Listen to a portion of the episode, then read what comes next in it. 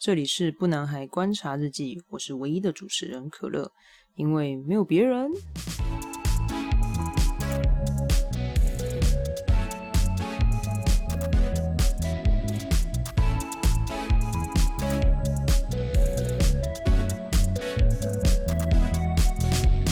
大学的职考快要到了嘛，说到考试呢，只要你是在台湾有读书的小孩，基本上你每一个阶段都要考试。首先要先聊一下，就是关于台湾考试这件事情。我不确定国外是不是这样诶，但台湾考试它其实就是会一定会给你排名嘛，就是你考完一次的那个小考不会排名啊，只有大考，就是你可能小学、国中应该就是所谓的第一次段考、第二次段考跟第三次段考，它都会有一个排名，它告诉你说你是班上的。几名？小学好像没有，小学只有小学的排名方法是老师会在联络簿上面写说，哎，这次考试谁谁谁哪一科考了一百分，然后会叫大家抄在联络簿上。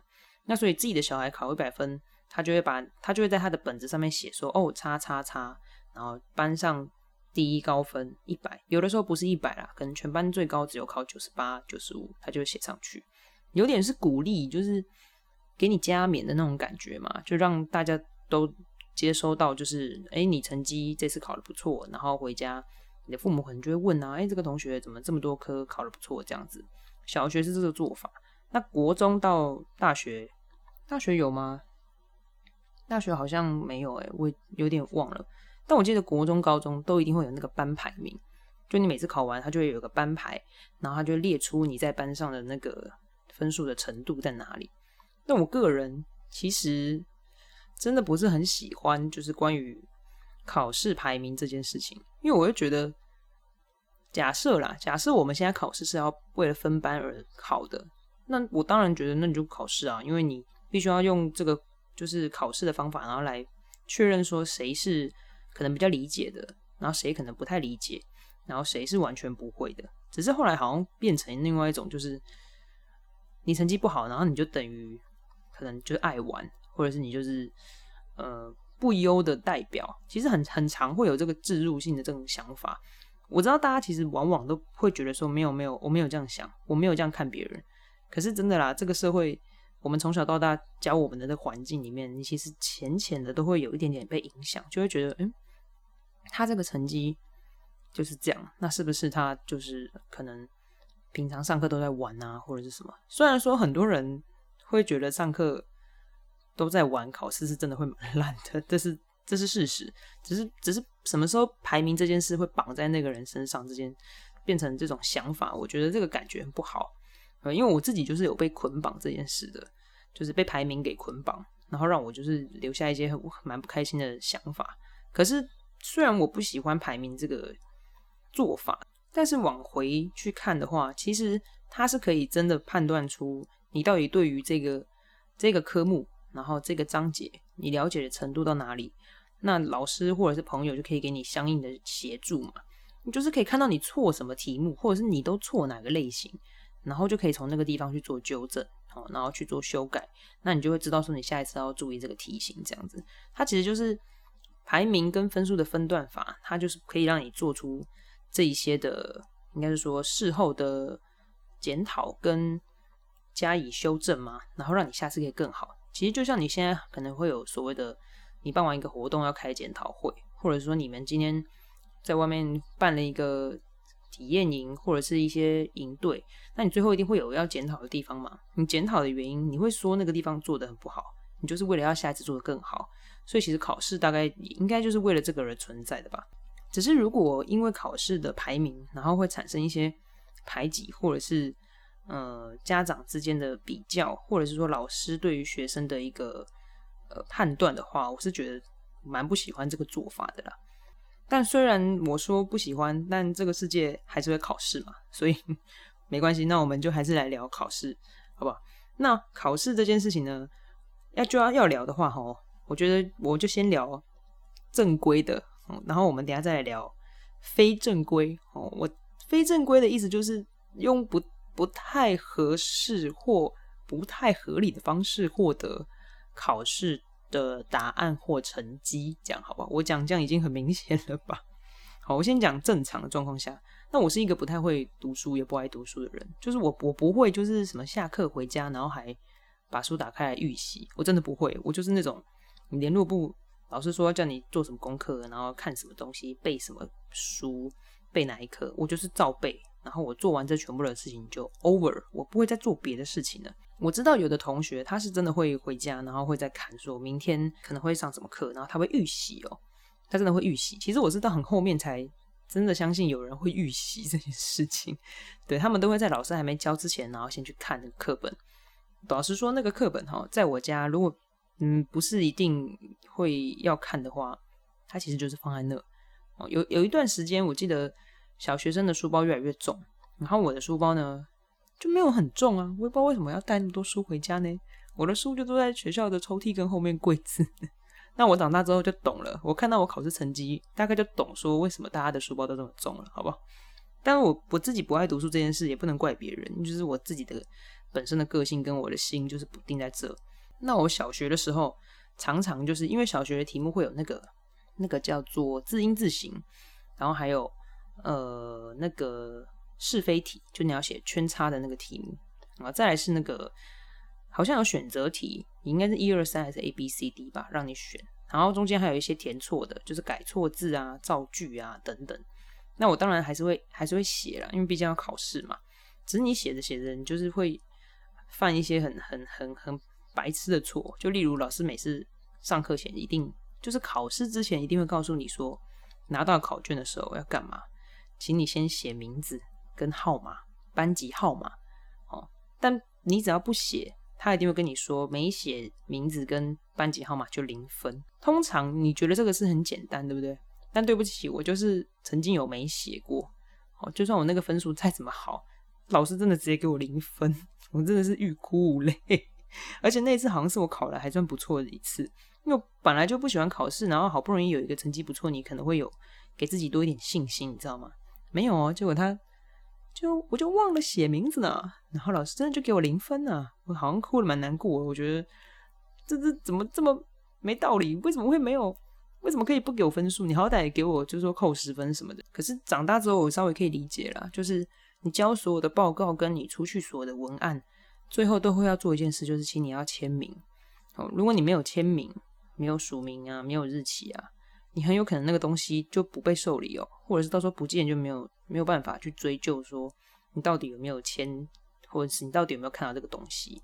所以我也现在也可以理解说为什么一定要做这件事。那为什么没做，你没有在考卷上面先写名字跟班级号码，就直接零分？他就是给你一个警惕嘛。考试的意思就是这样子。小学我们会有那个是非题，是非题通常都会出在社会科跟自然科，它就是问答，然后让你填。就是圈叉，可是可能是我真的是我的读书程度比较不好，所以我觉得很难。可是别人可能觉得很简单，吼，那我就会想说，那我就是以直觉来，就是用直觉写。我真的就是都用直觉，用猜的，猜猜猜猜猜。我这是我坏习惯，我其实蛮喜欢用猜的。很多人考试是你觉得不不确定，你就会把它空着，可是我不是，我就是猜。然后我等我考完。就是我已经写完一遍考卷之后，你可能还有一点时间，还可以不用交卷，或者还没打钟，我就已经忘记哪一题是我觉得有问题的。哦，然后最后可能你老师改完回来，发现，哎，这题我有发现，就是这题怪怪的，我有想过，可是你就是没没发现嘛，你就是没改啊，你又没看第二次，又没了，你知道吗？我觉得我成绩很烂，可能就是这样，我就是这样直接过去，然后又又可能很粗心吧。通常我不会写的那个答案，我都是用猜的，哦。不然就是直觉，直觉就写。其实直觉就等于用猜啦。但到了国中、高中，其实这个方法有我都用很多次。我国小考不好的时候，通常都是那个用很，它有很多改错字跟有很多造句的那个考试。国文就是这样子，国文就是要造句嘛，或者是要改错。改错我每次都会丢高诶，看不到那个错字诶。我现在也是这个毛病哦，我常常会就是可能。我要交档案的时候，然后我主管就会跟我说：“哎，你怎么有错字？”我想说：“天哪，我怎么会没看到？”可是这件事好像，其实我蛮想要改的。我在想要怎么改，可能要更用心一点。但我国国小最讨厌就是改错字的这一题。那你到了国，就是国中跟高中之后，其实很少要叫你写字。有有写的话，都是社会科或者是自然科学吗？有不同的组别啦，就会让你写啊，数学也要写字，只是数学就是完全是写数字跟你要背公式，它不是要写中文字这种。所以我通常考试的时候，大多数能猜则猜，好能看，哎，等一下，不是不是能猜则猜，是你会的，当然要先写，好，那你如果真的不会的，我就是可能用直觉去猜，或者是我用第一第一印象觉得说，哦，这个答案最顺，那就猜这个答案。基本上可能我已经放弃就是考好不好这件事了。另外一种，我就是考试哈，我不会，我就直接给他猜 C，这个这个应该是万年迷信，好吧？就是猜 C，我我要么就猜 C，要么就猜那个题目里面字最多的。哦，国小这个可能不太受用，你大概国中、高中的考题，你大学应该也可以，你就是猜 C，猜字最多的。好，但这个猜 C 跟猜字最多这件事情，唯一在有一个科目真的完全不受用，就是英文。我记得大学的时候还是高中，你在考试的时候，我每次都猜 C 哦，答案永远都不是 C，你知道吗？我后来找到一个它的规律了。当我发现前几次考试都不是 C 的时候，那这个考卷里面的英文答案就要选最短的那个，因为像它会有阅读测验，你就直接猜最短的，基本上中的几率会比较高。但是这个只是我个人的经验，我没有说现在还是这样。因为通常如果你问我说，那我要怎么猜，我还是会告诉你猜 C，因为 C 还是最多人写的，就是 C 的比例还是最高啦。但是我我觉得如果你会的话，当然就是不要猜呀，你知道吗？但是说了这么多，就算我再怎么不 care，不想要理分数，不爱读书，我还是会有自尊心嘛。就是我还是会想要考好嘛，就是还是会想要可能被鼓励或者是被称赞啊。那当你就是不想读，你又不读书，然后你又想考好的时候，那怎么办？你就会萌生那种，就是你就会游走在那个有一点想要做坏事，但是又又又又又有点罪恶感的时候。但通常我还是做了，所以我就做了。啊，我也随着年纪有做不同的事情啊，但这件事其实就是大家说的作弊这件事情。但我是有被处罚到的，因为我其实有被抓到过。那我曾经被抓到过的第一次是在小学的时候，那个时候就是所谓的社会科考试。那因为社会科它会有很多的那个是非题，偏偏那次不知道为什么我就是不会那个是非题的那个题目，你知道吗？就我其实不知道哎，我而且那天。我记得那个考试好像很多人都考一百，到底是我有什么毛病吗？反正我那时候就不会，我就好像不想要认真考吧。那刚好我旁边坐了一个就是成绩不错的人，然后他那个同学就是跟我蛮好的。可是因为我们那个时候考试是坐第一排，那老师就在前面，你知道吗？那要怎么样就是传递我们的讯息呢？好，以前我们国小会有那个鼓队打鼓的舞龙舞狮的，我那个同学刚好就是鼓队的。那因为他们常常会在上课的时候练那个打鼓的那个动作，他们就会用那个手握拳头敲打那个桌子。那他如果要发出那个咔的那个声音，就是他有那个鼓面嘛，跟打那个边角，他们会有把那个拳头往下，就是他的那个你的手臂背后的那个骨头那块敲桌子，就会叩一声。他们就是这样练习，就是敲桌子的正常敲是鼓面，然后敲那个。手背后的那个骨头地方呢，那个地方是 cut 那一块。后来我们就得到一个就是默契，就是他用打鼓的方式在打暗号给我，他就是用敲用拍拍桌子，很轻，他不能拍出声音，他只能做动作。然后我就要看他在他在那捧咔捧咔捧咔，接着我就猜哦圈叉圈叉圈叉，我就这样给他直接写，你知道吗？但是你知道有人考试一直在那边敲这个，绝对超奇怪啊！所以那一次就被发现了。然后我我们老师就暴怒，因为我们加起来好像三个人做这件事。你知道小学生就是会大肆宣扬嘛？我们班上同学就跑回去跟班导讲啊，然后班导就很生气啊。而且那时候我们班导好像蛮凶的，他就很生气之后，他就当然就是有告诉我们爸妈嘛，然后写在联络簿上。哦，我的天呐，那是我人生第一次就是做这个事情。然后我不知道会发生什么事，但是因为我们家我比较怕我爸爸，但是我联络簿都要给他签名。所以我就想，今天一定死定了。那我要先回家，就是跟我妈求救，请她救我。那我就回家的时候先跟她讲，也没有跟她讲，我就拿联络簿跟她说，因为老师已经打电话给她了。哦，我印象很深刻哦，她在厨房煮饭，我就要过去跟他讲说，今天联络簿就是你可不可以帮我签名的时候，他直接跟我说，我不会帮你签名，你还是要给你爸签。如果我今天帮你签了之后，你以后发生事情，你都会给我钱，我不想要包庇你这件事。哎，我那那个时候我其实很生气，但是又很难过，哎，因为我没想到我妈这么这么果断的会觉得说她不会帮我这件事情，但是他可能也了解我很怕我爸，就是怕他生气，可是他还是选择就是我要去面对这件事，因为当然了，他如果把这件事盖下来之后，然后我爸可能不知道，然后就过了。这件事情其实会，他在他心里，他可能觉得他不应该就是帮我掩盖这个事实吧，因为我本来就应该受到处罚，所以我还是给我爸钱了。哦，当然是被暴打一顿，真是暴打。我们家有三条那个棍子，就是粗的、细的、中的。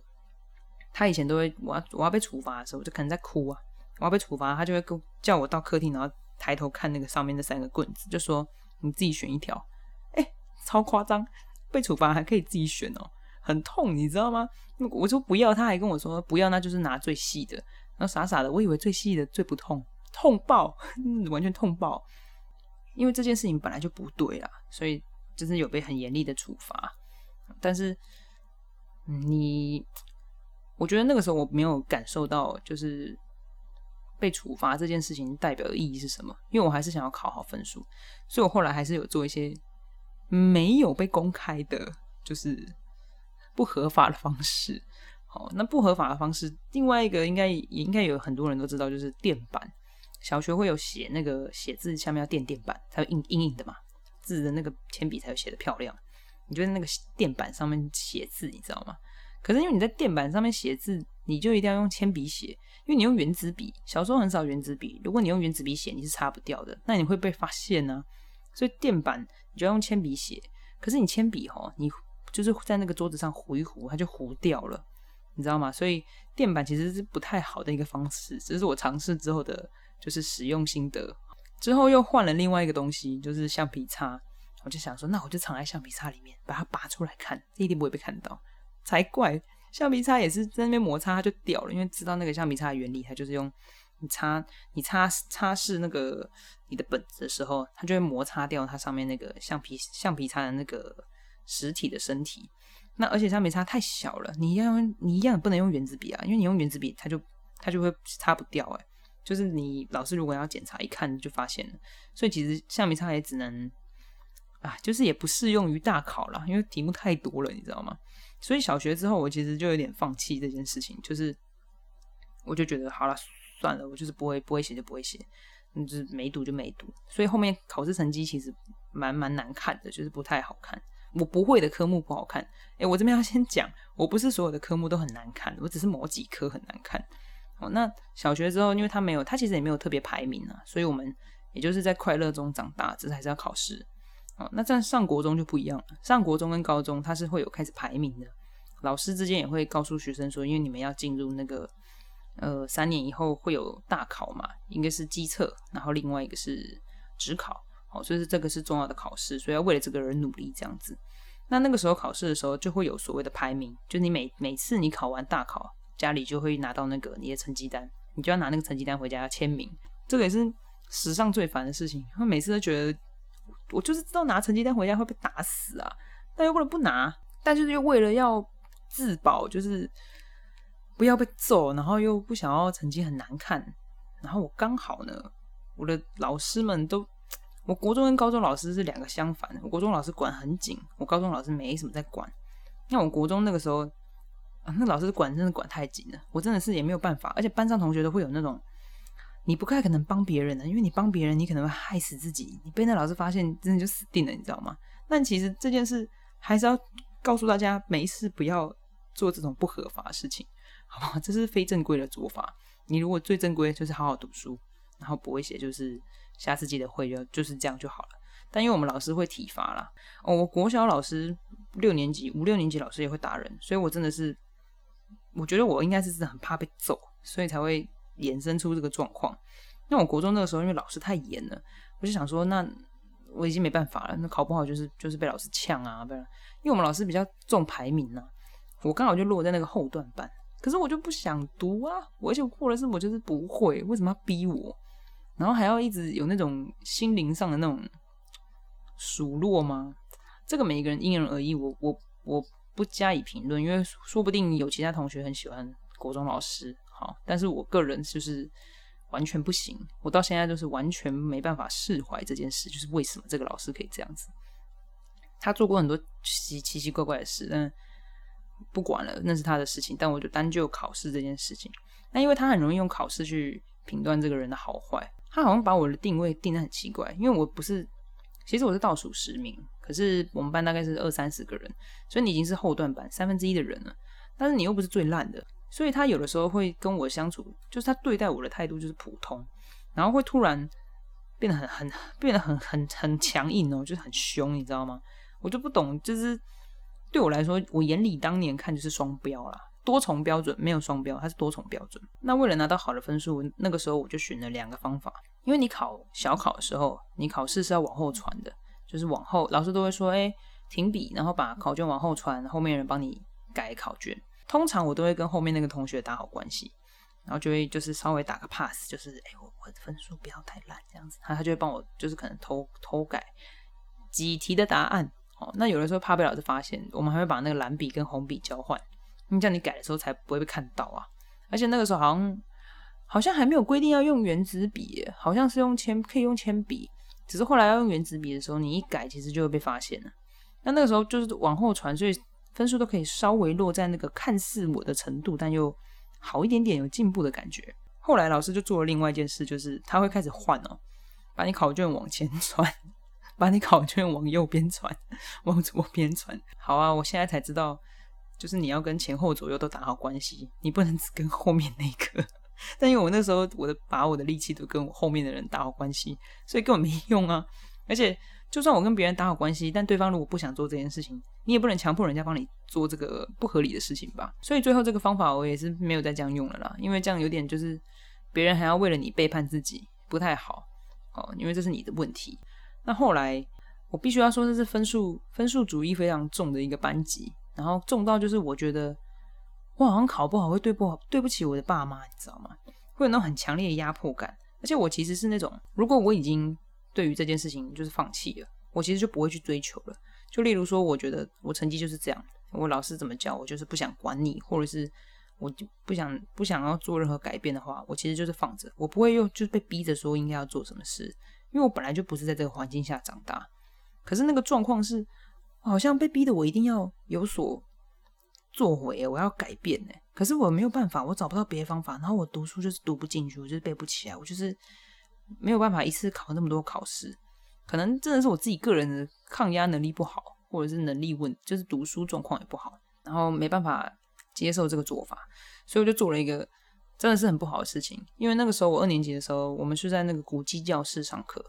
那我为了要让成绩可以稍微有点起色。我记得我那时候很痛苦，因为老师都把那个考卷的答案放在那个讲桌前面的那个最下面的地方。那因为他每次拿答案都从那里拿，所以你就知道嘛。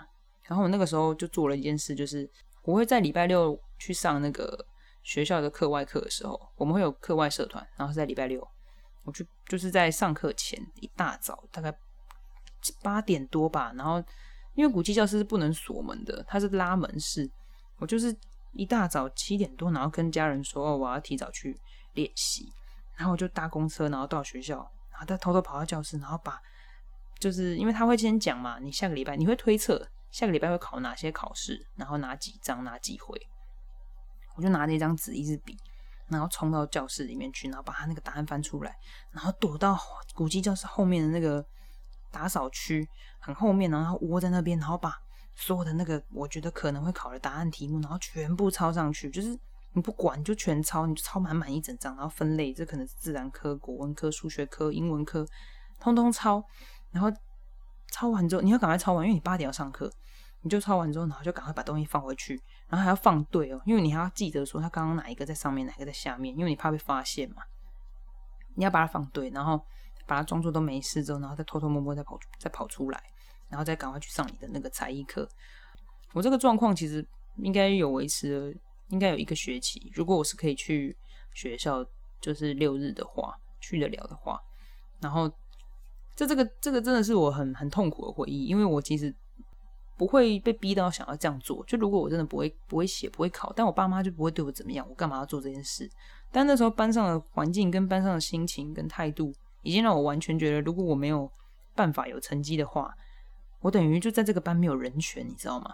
就是很痛苦。那个已经不是一般的学生生活了，对我来讲，那个对我是很压迫的，所以我才会那么讨厌排名这件事情吧。就是因为国中的那个时候，对于考试跟呃被对待的看法，它会变成心里很大的一个压力。那当然我。就是写了答案嘛，那你当然哎，你以为我写完答案就没事了吗？没有哎，我还要再把它分章，然后写的小小小小的，然后把它放在那个你桌子，你的那个桌子下面会有那个垫子，以前那个国中桌子会有垫子，你就把它塞在下面一个缝缝，然后考试的时候来偷，就是先确认他考哪一个课啦，然后哪一章，然后就把看你有没有那一张，把它放在桌垫下面去写，可其实很痛苦哎。因为对我来说，我这样做只是为了分数，但我等于这科完全没有读哦。因为你一直觉得，就是反正我就只是要交差了事，我不是发自内心要读书。那考试这件事就没意义啊，他没有办法评断你到底到什么程度，你知道吗？然后一次两次之后，但其实有一两次就是我大费周章做的这件事，但最后老师没有考那个东西，或者是他考了别科，那我那科一样烂，你知道吗？然后我就已经受够这个状况了，因为我已经。我要用豪赌的方式，然后还要赌上自己的情绪，然后心态跟时间，然后就只为了换得一个好的成绩，然后在班上有多一点点的话语权，我真的受不了，就是完全不行。所以我觉得从二年级开始，我对于老师跟对于国中这件事情就是一个很痛恨吧，我真的很痛恨，到现在还是这样子。因为而且这件事我其实没有跟。没有跟我的很多朋友讲。我后来长大，我们一起出去的时候，有跟他们说这件事。但这个通常人家说你做为了考试去作弊这件事情就是不好。但是我觉得因也因为这件事情很不好，然后我明明知道，但为了求生存，我却还是做了，而且还做了这么密集的，就是你还要这么高压迫的状况下，然后还要这样大费周章做这件事。哦，那个真的非常痛苦诶。所以从那次之后，我其实就决定，就是我不再，我不再做，就是作弊这件事，就是不会，就是不会，我我已经不 care 了，你知道吗？老师要怎么看我，就反正我是不会。虽然我后面国三的时候，老师其实还是有因为我考很烂，然后就是数落我，或者是攻击过我，但没差，反正就过了。那也因为那件事情，我从从此之后没有再做过。就是所谓的考试用非法的方式去做得到分数，对，因为太累了。我觉得我只想做自己，我不想要，我不想要那个人家看到的那个很光鲜亮丽的一面，我不在乎。所以其实我的这一段到高中其实就没有了，就是我自己就没有在做了，因为我觉得没意义啊。所以这边我也想要就是跟大家讲，就是可能你觉得这件事情你怎么可以这样做，或者是它很渺小的事情。就不过是个考试，你为什么不读书？那很抱歉，我现在我也没办法跳回去以前。那我也不了解为什么那个时候我不愿意读书，可能我心里就是没那个心吧。但我也很懊悔我做了这件事情，我也不不希望别人听完之后觉得他自己也可以来这样做。但是我认为啦，真正的学习是你真的会从考试里面学到东西。对我来说，我很讨厌考试。但是我学到的是，就算考试这件事情很烦，你还是要去面对它。我学到是这件事情，哦，就算我没有学到课本里的东西，但我还是会选择面对它，我不会跑掉。考不好就考不好，就这样子。所以到高中，我其实就是高中老师跟国中老师是相反的，他就是哦都不管，但只有你考很烂的时候，就是呛你两句。可是是朋友那种呛，所以我可能自己。嗯，我觉得我重心不在这，我也没有很认真的在经营这件事情。那就是考试它变成一个，只是一个指标性的，就告诉你现在大概落在什么程度，然后你什么科目要重考，什么科目要去重补修，就这样。就是你已经不是在追求会不会了，你只是在追求你有没有毕业而已。所以对我来讲是这样子啊。那后来就是因为你都没有读书嘛，你上大学考试的时候烂到爆，好烂到爆。但是烂到爆这件事情太长了，因为 烂到爆的结果跟烂到爆以后怎么办这件事，那可能要分到另外一集去讲。我们这集就单讲考试。只是必须说，等你最后要上场，然后去做大考的时候，你发现你什么都拿不出来，你就是死定，你知道吗？完全死。哦，所以还是要提醒大家，稍微还是要读书一下啦。就是你至少要对你有把握的科系，你要投注多一点的心力。那你没有把握的科系呢，你也要至少了解它的大概，你把考古题都背一背，应该有个基本分吧。不要像我一样，我真的是放弃一切，放弃所有。那当然就是大学只考考完之后，大家就是会分到不同的学校。然后你考完这次考试，其实你就不会再面对考试了。如果你后面没有要去考转学考啊，或者是研究所啊，或者是博士啊，或者是外面的一些其他的辅助的考试，就是可能技能证照哦，那个也要考试。如果你没有要去做这些事的话，基本上大学的职考就是你的最后一次考试了。啊，考完之后恭喜你不用再考试了。好，但是。也非常的不幸的告诉你，你接下来要面对的是永无止境的难题。哈，为什么我要这样讲？其实虽然我很讨厌考试这件事情，可是出了社会之后，我发现其实我每一天都在被考试。为什么说每一天都在被考试？我必须要说，我觉得读书教你考试，给你分数，给你订正，这一切呢，完全就是为了你以后毕业之后里面的困难。或者是你要去争取，你要去加薪，你要换工作，这所有的一切全部都跟考试很像，真的很像。我举例好了，我出了社会，我觉得我可以不用再考试了，我很开心。可是我现在的工作就会必须要是主动形式的去学习。我可能一直都觉得我每天都很忙，我我就是做好我的工作就好了。可是因为现在疫情的关系，它就瞬间你就不用在公司了嘛。可是你原本的工作内容跟你工作形式全部都被打乱了，然后突然公司就会跟你说，他需要你提出一个新的方案或者是新的方向，然后提出一些新的做法。有的人其实是会在工作之余去观察一些可能其他的该产业的运作，或者是他们有一些什么新颖的做法。那或者有的人他们可能平常会去呃上一些额外的课程，语言呐、才艺啊，或者是呃精自己精进自己的内容。他们去上了这些东西之后，其实，在遇到这个状况，主管想要你提出一个新的方案的时候，他其实是会变成另外一种可以协助你的、可以协助你完成任务的一个助力。我必须要讲真的，你可能觉得去学语言没啥，就是语言跟你叫你提案有什么关系？我跟你说，有些很好的文章，或者是很好的一些范例啊、内容啊、活动，它其实都是参考外国的。外国的那些团体所办的，或者是它的来源是一些外国的资源，因为你通常学语言就是因为你喜欢那个国家，你才去学嘛。你学日文可能是你看日剧，那你当然就是喜欢那个日剧，你才会去学啊。所以其实你是先了解那边的东西，你才会来学这个语言。那当你现在需要去参考说你有没有新的想法的时候，你如果一直看台湾的东西，它其实就是台湾目前的人做的事情都一样。那你如果可以去看懂国外的东西的时候，诶，那就是一个新的尝试，你知道吗？那个是没有办法预期的。所以当主管要你提出新的东西的时候，你瞬间发现你什么都没有。诶，我真的有那种就是瞬间空。但是我我还是有努力想。我就说我刚开始来公司的时候，真的是你会突然哦，他就给你一个任务，说我想要你做什么什么什么，你大概下个礼拜要怎样怎样怎样，然后交给我。我跟你讲，我根本没去想说要做这件事，就是我不会主动去练习，或者是主动去寻找说可以做哪些事，从来没有督促过自己说把一些想法保留下来，要用的时候可以用。No，我完全没有做这件事情。所以当主管跟我讲说他想要这些东西的时候，我整个人是傻掉。他等于是马上想到一件事，然后马上就要考你，你马上就要回答他。可是如果这一切在我之前进公司的时候，我就有慢慢的去累积，慢慢的去充实。然后去把我认为好的东西留下来，然后偶尔用一些自己的时间去想一想啊，思考啊。那等到对方要丢球给你要考你的时候，哎，你就可以接住那个题目哦，你就能马上就是整理你的资料，然后给他一个就是还不错的回馈。虽然说他不一定会采用，人生就是像考试一样，嘿，他其实每天都在遇到这些你马上就要解决的问题，而且他等于是每天都是用抽考的方式。不止我现在的工作，其实我连以前。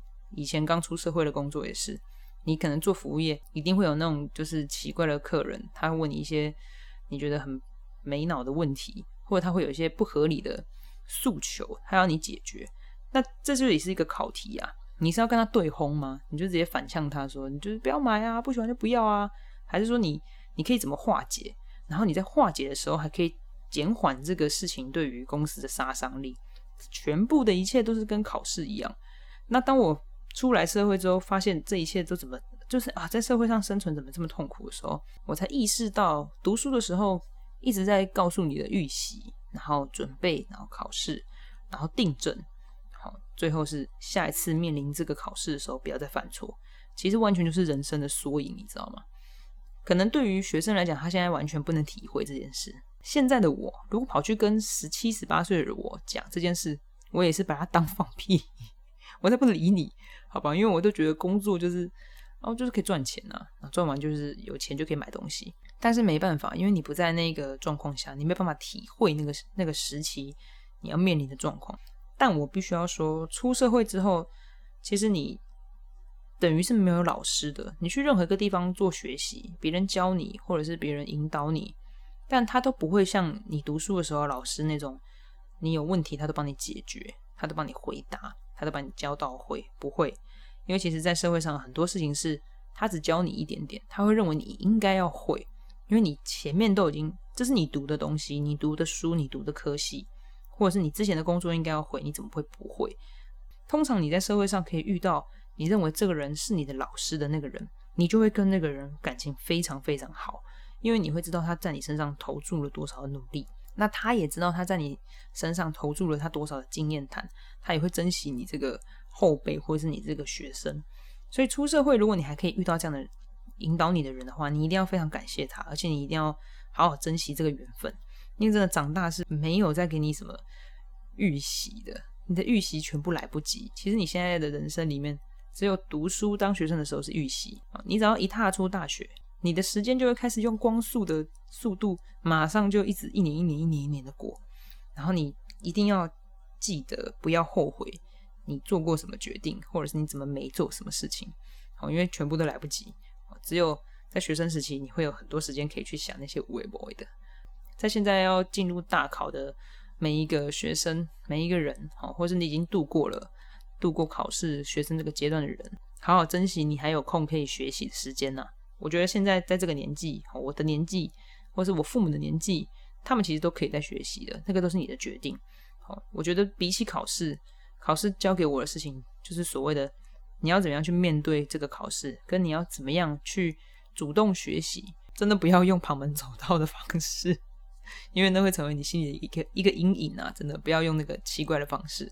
好，那已经出社会了大家辛苦了，人生还有很多难题要面对的。希望我未来还是可以做好准备啦，可以多多在自己身上投资一点什么。我也建议大家有空暇之余的时候，多多做一些投资自己的事情。好，学一些简单的东西也好，学煮饭也可以啊。真的简单的东西都 OK，你总有一天会用到的。最后也欢迎大家可以在我的留言区，好帮我留五星或是四星的留言评论。我只想要五星呐，拜托，很想要知道谁会是第一个留五星评论的人。你不打字给我五星我也开心，也可以追踪我的粉丝页，我现在会放一些生活上的简单图文，希望可以每天更新，好，这样可以让大家有一些新的东西可以看，虽然只是很小的东西。那也预祝所有需要考试的同学们啊，大考顺利啦！那不男孩观察日记今天就到这边，我们下次再见，拜拜。